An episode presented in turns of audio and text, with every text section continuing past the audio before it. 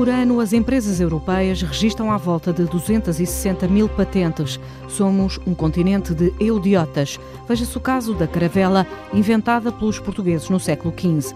No ano passado, Portugal esteve entre os três países europeus que mais fizeram pedidos de patentes, 220 no total.